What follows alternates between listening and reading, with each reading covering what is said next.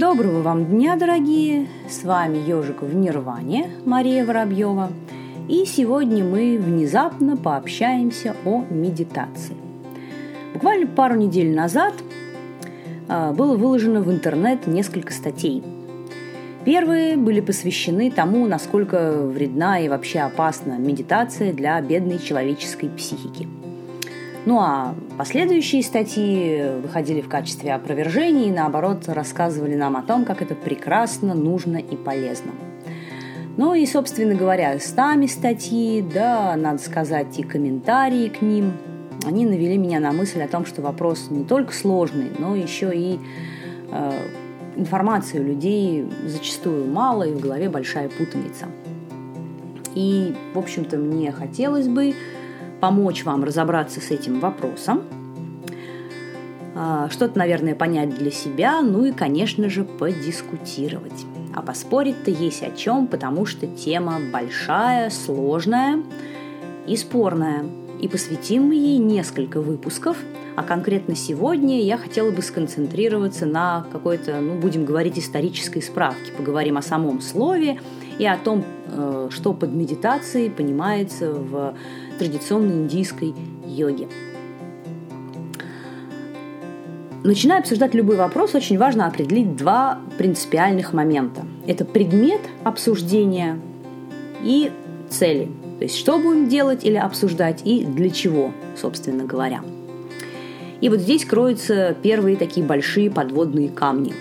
Потому что ну, в нынешнем сказать, в, нынеш, в наши с вами времена термин медитация, вот само слово, оно ну, невероятно общее, просто до полной зачастую абстракции. И часто люди, обсуждая этот момент, этот вопрос, говорят каждый о чем-то своем, в результате получается муть. И, конечно, и я думаю, вам тоже это станет достаточно быстро понятно, четко определиться вот с тем, что вот есть медитация, дать какое-то одно очень жесткое определение, ну, достаточно сложно, если вообще возможно. Да, наверное, и не нужно. Но разобраться, покопаться в теме совершенно необходимо, потому что э, это ну, единственная возможность, чтобы в голове что-то прояснилось по данному вопросу, и некоторые люди перестали нести всякую ерунду. Итак, перейдем, ну, сначала давайте к самому слову.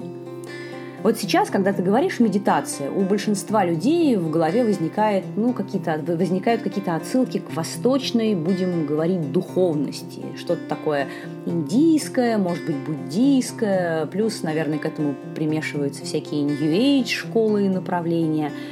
А ведь на самом-то деле сам термин имеет вполне себе христианское происхождение – вот так вот. Да, и впервые он, э, впервые вот это слово, этот термин употребляется встречается в трудах Гугу II. Это средневековый католический монах. Он жил в XII веке. И э, один из самых, наверное, известных его трудов «Лестница монахов» посвящен совершенно замечательной теме. Как монаху возможно достичь созерцательной жизни – и, собственно говоря, чтобы помочь ему в этом прекрасном славном деле, Гогу II описывает практику, а, называемую божественное чтение. Это не его личная, так скажем, методика, да, а, это техника, практика, которая очень распространена в э, среде католических монахов и по наши дни. Здесь маленькая ремарка. Я намеренно постараюсь не употреблять латинские термины и названия, потому что я боюсь опозориться с ударением и произношениями, а, и поэтому буду давать просто русскоязычные переводы. Итак, божественное чтение, как ее понимал, описывал Гугу II. Это последовательность, это практика, состоящая из четырех последовательных ну, техник, будем так говорить. Первый из которых, собственно говоря, чтение, когда человек изучает, читает священные тексты. А дальше, номером два, следует, собственно говоря, медитацио. В переводе с латинского размышление, созерцание, обдумывание прочитанного. Причем вот это созерцание и э, обдумывание не в интеллектуальном смысле, а скорее в таком мистическом, как такое полное, максимальное, постоянное погружение в предмет прочитанного. Поскольку, конечно же, целью божественного чтения является не получение новой информации и анализ текста, а общение с Богом. После медитации идет молитва, непосредственное общение с Божественным. И в результате возникает четвертая стадия, она же, наверное, является уже само, сама по себе неким состоянием. Это стадия созерцания, ощущение покоя, присутствия Бога. И вот в этом состоянии человек способен непосредственно воспринимать э, внутреннее послание священных писаний, которое не сходит на него через Святой Дух. Вот такой вот э, совершенно замечательный, с моей точки зрения, христианский мистицизм. Я думаю, что некоторые здесь еще усмотрят следующую аллегорию. В названии текста, да, Гугу второго лестницы монахов, кто-то может найти нечто общее с э, йога-сутрами Патанджали, то есть его восьмизвенной, восьмиступенчатой системой. Ну, то есть вроде как э, у Гуга второго человек восходит постепенно к Богу, переходя с одной ступени на другую. Также вот и в йога-сутрах Патанджали происходит. На самом деле это, конечно, такая похожесть кажущаяся, ничего общего здесь нет, и никакой исторической преемственности, в принципе, и быть не могло между Гугу II и Патанджали. А на самом деле вот это название «Лестница монахов» – отсылка к очень известной библейской аллегории видения Иакова «Лестницы в небо», по которой восходят ангелы, они несут людские молитвы к Богу и приносят людям ответ Бога. Э, то есть в общем, вся какая-то похожесть и общность в данном случае это исключительное совпадение. Еще очень важная ремарка, я достаточно часто употребляла и буду еще. Словосочетание единения с Богом нужно очень понимать четко, что в рамках христианской традиции это слово означает исключительно приближение, общение, ощущение присутствия Бога и ни в коей мере э, объединение с Ним, слияние с, Ним и уж тем более э, уподобление божеству с точки зрения христианской философской традиции – это грех. Так, как бы так, так считать и к этому стремиться нельзя. Ну и тут закономерно у вас может возникнуть вопрос, а при чем же здесь, собственно, индийская йога? А при том, что когда э, в 19 начале 20 века на Западе возник таки, наконец, интерес к э, восточным религиозным философским учениям, стали читать, изучать и переводить, прежде всего на английский язык, классические тексты этих школ, то переводчики столкнулись с описанием большого количества различных техник работы с сознанием. И, в общем-то, оказалось, что самый адекватный термин для их обозначение на английском языке – это слово «медитация». Ну, более адекватного и подходящего на тот момент в западной философии ну, не существовало. Наиболее близкого по смыслу, скажем так. А, это само по себе совершенно нормально, но просто здесь нужно учитывать один очень существенный момент. Одним единственным словом медитация обозначается огромное количество разных методов. Они разные не только, ну, грубо говоря, по технике выполнения. Они зачастую отличаются по тем результатам, к которым стремится человек, по вообще целям их изобретения и существования. Одна и та же техника, ну, обозначаемая одним и тем же словом, может несколько по-разному трактоваться в различных источниках. Ну, не говоря уже о том, что вот этих самих видов, методов работы с умом, сознанием описано очень большое количество. И это, конечно, открывает порой огромный простор для каких-то спекуляций, собственных фантазий, а, но для того, чтобы на это все не вестись, важно понимать, в чем все-таки вот эти понятия, в чем вот каков смысл был этих терминов и понятий изначально – если попытаться в целом определить как-то все эти техники, методики и практики, то можно достаточно обобщенно сказать, что все они направлены на то, чтобы отвлечь ум от объектов внешнего мира, от феноменальных объектов, э, направлены на концентрацию, успокоение ума и культивацию различных продвинутых физических и ментальных состояний. Где эти техники, собственно говоря, описаны? Они упоминаются и описываются и в ранних Упанишадах, и в текстах, принадлежащих к шести классическим философским школам, даршинам Индии, в частности, к школе йоги. Я сейчас говорю о тексте йога-сутры Патанджали. И в различных тантрах. Тантры в данном контексте – это именно религиозно-философские тексты, принадлежащие к самым разнообразным э, школам и сектам Индии. Слово «секта» в данном случае негативного оттенка не несет. Кроме того, огромное количество есть текстов, написанных уже в более поздние времена, в XIX и даже в XX веке. Э, веке например, различные упанишады, посвященные йоге и хатха-йоге. И еще раз вот я хочу обратить ваше внимание на то, что сами техники не одинаковые. Не только нюансы, а даже в общем они зачастую не совпадают, разные. Цели тоже разные – и те состояния, к которым нужно прийти в результате той или иной практики, они тоже разные. Давайте немножечко, скажем так, пройдемся по этим техникам, очень в общем, конечно, осветим основные пункты и моменты. Если мы возьмем йога-сутры Патанджали, наверное, самый известный в западном мире на сегодняшний день труд по йоге –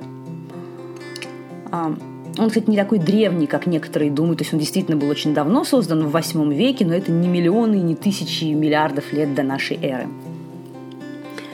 А, ну, собственно говоря, там и описана известная многим восьмизвенная, восьмиступенчатая, восьмичастная система йоги – на самом деле слово «ступень» применительно к йоге Патанджали, оно не совсем правильное, потому что вот само слово «аштанга», ну вот «анга» – часть, это вот именно что часть или звено, а не ступень.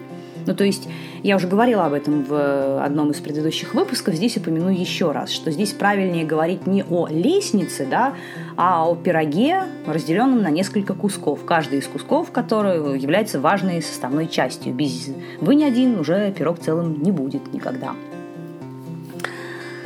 А, но это, скажем так, нюансы. Вернемся к основной теме. Итак, в йога-сутрах Патанджали вся вот эта восьмизвенная йога, она поделена на практики внешние и внутренние. Внутренние объединяются общим термином самьяма. И внутренние практики – это у нас с вами дхарана, дхьяна и самадхи. Это то, как описано в йога-сутрах Патанджали. Сейчас пройдемся последовательно по каждой из этих техник. Но начать я хочу с пратьяхары, которая, несмотря на то, что является внешней техникой – безусловно, представляет собой работу с умом и сознанием. Итак, Пратьяхара. В йога-сутрах Патанджали она описана как отвлечение чувств от объектов чувств, в результате чего они обращаются внутрь на ум человека и уподобляются уму. Что интересно, очень часто пратьяхара в других источниках она не рассматривается как отдельная часть анга-йоги, а считается частью пранаямы, то есть техник работы с дыханием. Ну, это, в общем, достаточно логично, потому что индийские йоги считают, что контроль ума непосредственно следует за контролем дыхания. Далее, после пратьяхары у нас с вами наконец-то начинаются внутренние техники, та самая самьяма – и идет у нас Дхарана, а, которую переводит как фиксацию или концентрацию. В йога-сутрах Дхарана определяется как запирание ума человека, читы, в какой-то одной точке. Ну, то есть фиксация и концентрация на этой точке.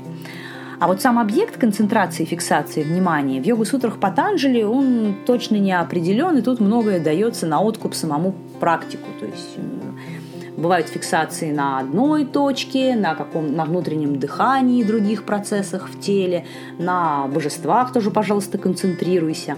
Вот в тантрических текстах там немножечко другая ситуация. Там под хараной тоже понимается фиксация концентрация внимания, но на четко определенных в этих текстах элементах, в их символической форме. Ну, например, это какая-то, может быть, часть или атрибут божества, или э, некая допустим, божественная энергия, опять же, в символической форме определенного там вида, цвета и так далее.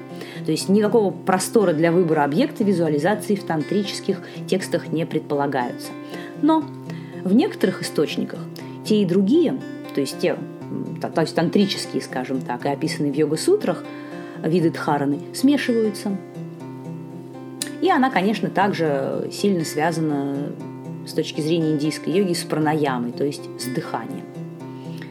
Итак, отвлекли мы с вами наш ум от объектов чувств, заперли его, зафиксировали на одной какой-то точке, на объекте концентрации, а дальше у нас наступает тхьяна.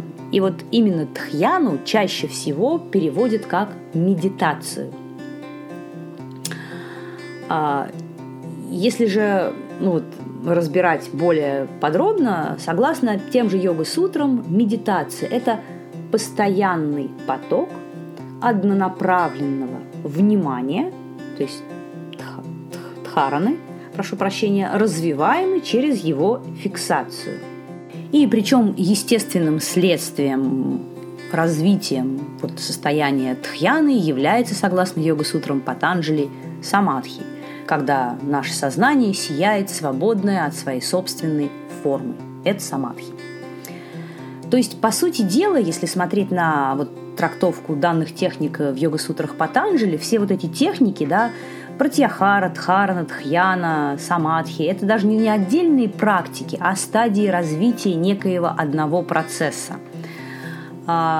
При этом в йога-сутрах Патанджали надо же помнить, что сам яма, вот эти внутренние практики, они внутренние по отношению к схеме аштанга-йоги, то есть восьмизвенной йоги, но являются внешними, то есть подготовительными к самой йоге, к высшему э, ее состоянию. Это самадхи без семени.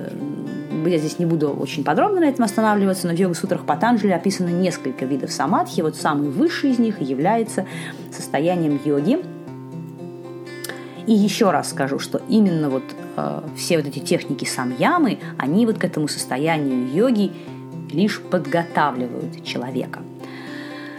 В тантрах же тхьяна э, трактуется несколько иначе. Она не рассматривается как некий способ концентрации и фиксации внимания. Это скорее дхарана. А чаще всего Дхьяна в тантрических источниках – это максимально подробная визуализация божества как символа целого мира и дальнейшее погружение, растворение в этом божестве, то есть полное с ним единение. Иногда дхарана описывается в тантрах как продолжение естественной дхараны, когда от э, фиксации внимания на каком-то одном элементе э, переходит к визуализации божества в целом – при этом, опять же, в тантрах тоже описаны виды тхьяны э, без формы, то есть без какого-то объекта концентрации. Я здесь достаточно часто, получается, разделяю да, такую йогическую трактовку и тантрическую трактовку вот этих медитативных техник. Но на самом деле в реальности не нужно вот их так четко разграничивать, потому что многие тексты э, их вообще объединяют или описывают и те, и другие. И вы еще поймите, что это мы только про теорию сейчас очень в общем с вами разговариваем а, потому что реальные традиции школы, а, они могли, ну, как бы там могло быть все совсем по-другому, потому что они могли читать, изучать и практиковать э, по различным источникам сразу, э, каким-то образом по-своему интерпретировать и развивать описанные там э, техники. То есть реальная жизнь, она еще сложнее. Немножечко про самадхи вот хотелось бы тоже упомянуть, поскольку это не только, во многих текстах э, под самадхи понимается не только конечное состояние, но и оно описывается как определенная вполне, только очень продвинутая техника. Как мы уже с вами немного упоминали, в йога-сутрах Патанджали под самадхи понимается высшая ступень когнитивного состояния, то есть высшая ступень его очищения. В тантрах самадхи – это единение, растворение с божеством. С каким божеством это зависит э, от того, к какой школе религиозной принадлежит та или иная тантра. А, при этом а, в тантре самадхи вот как раз часто, как я уже говорила, рассматривается как анга, то есть подготовительная практика к йоге. А основная цель самой практики йоги – это не самадхи, а освобождение, скажем так. Тоже очень общий термин, а, так сказать, названия это могут быть разные. Мокша, мукти, шиватва. Они тоже зависят, вот, вот эта конечная цель, понимание вообще, что есть освобождение в тантрах, тоже зависит от того, какой религиозно-философской школе она принадлежит. Ну, также в тантрах указана важная цель йогической практики – это ситхи, то есть сверхспособности. А, кроме того, в текстах по йоге, особенно по хатха-йоге, также встречаются упоминания самадхи, описание самадхи как продолжение предшествующих практик, такое трансовое состояние, похожее на состояние смерти, Э, в нем йоги не отвечает ни на какие тревоги, ничего не воспринимает, неуязвим для оружия. И э, вот такие описания самадхи встречаются в текстах по хатха-йоги. А еще часто самадхи описывается как техника э, растворения сознания или техника слушания внутреннего изначального звука нада. То есть это я все к чему, что сама трактовка термина самадхи, она тоже не одинаковая. И э, под одним и тем же словом в разных источниках, даже классических, традиционных, индийских, могут пониматься разные вещи. Почему вот нет такого единообразия и такая какая-то пестрая мозаика возникает э, в различных текстах? Здесь, во-первых, нужно прежде всего сказать о том, что такой невероятный плюрализм – это, конечно, очень такая важная и существенная черта всей индийской религиозно-философской системы, а точнее системы, всей индийской духовности, так называемой. То есть какой-то единой общей для всех доктрины не существовало никогда. И, конечно, здесь невозможно сказать, хорошо это или плохо – Здесь скорее стоит вопрос э, о том, подходит вам это или нет. Это уже отдельная тема. Тут, как говорится, каждому свое. Э, в любом случае, э, мы же, говоря ну, о таком традиционном понимании вот, этих техник и их целей, пытаемся описать вот ту практику и ту цель, которая настолько сложна и объемна, что ее, в принципе, адекватно помыслить-то сложно, сложно, а тем более выразить словами – здесь, конечно, появляется ну, невероятный такой простор для спекуляций, всеразличного словоблудия и фантазии о том, что хуже, а что лучше. Вот эти все известные обсуждения духовного пути как какой-то горы с единой вершиной, которые ведут множество дорог, а вот э, цель-то она одна, а другие говорят, да нет, гора на самом деле не одна, их много, а, а третьи говорят, что ну вот э, зачем вы мечетесь, вот допустим, даже если гора одна, а путей несколько, зачем вы по горизонтали-то бегаете от одного, от одной дорожки к другой, давайте какую-нибудь одну выберите и чешите наверх. Им отвечают, что нет, вы что, мы не по дорожке наверх чешем, а, так сказать, поднимаемся на вертолете и обозреваем все существующие пути, традиции, и вас всех, понимаешь ли, обгоним по этой причине. Ну, на это, об этом обо всем интересно подумать и очень интересно пообщаться, но какой-то вот э, ежедневной личной рутинной практики регулярной все эти разговоры, конечно, мало имеют отношения. Я не считаю, что ни в коем случае не нужно все эти вопросы обсуждать, но это, конечно, не то же самое, что медитативные техники практиковать. Это две большие разницы.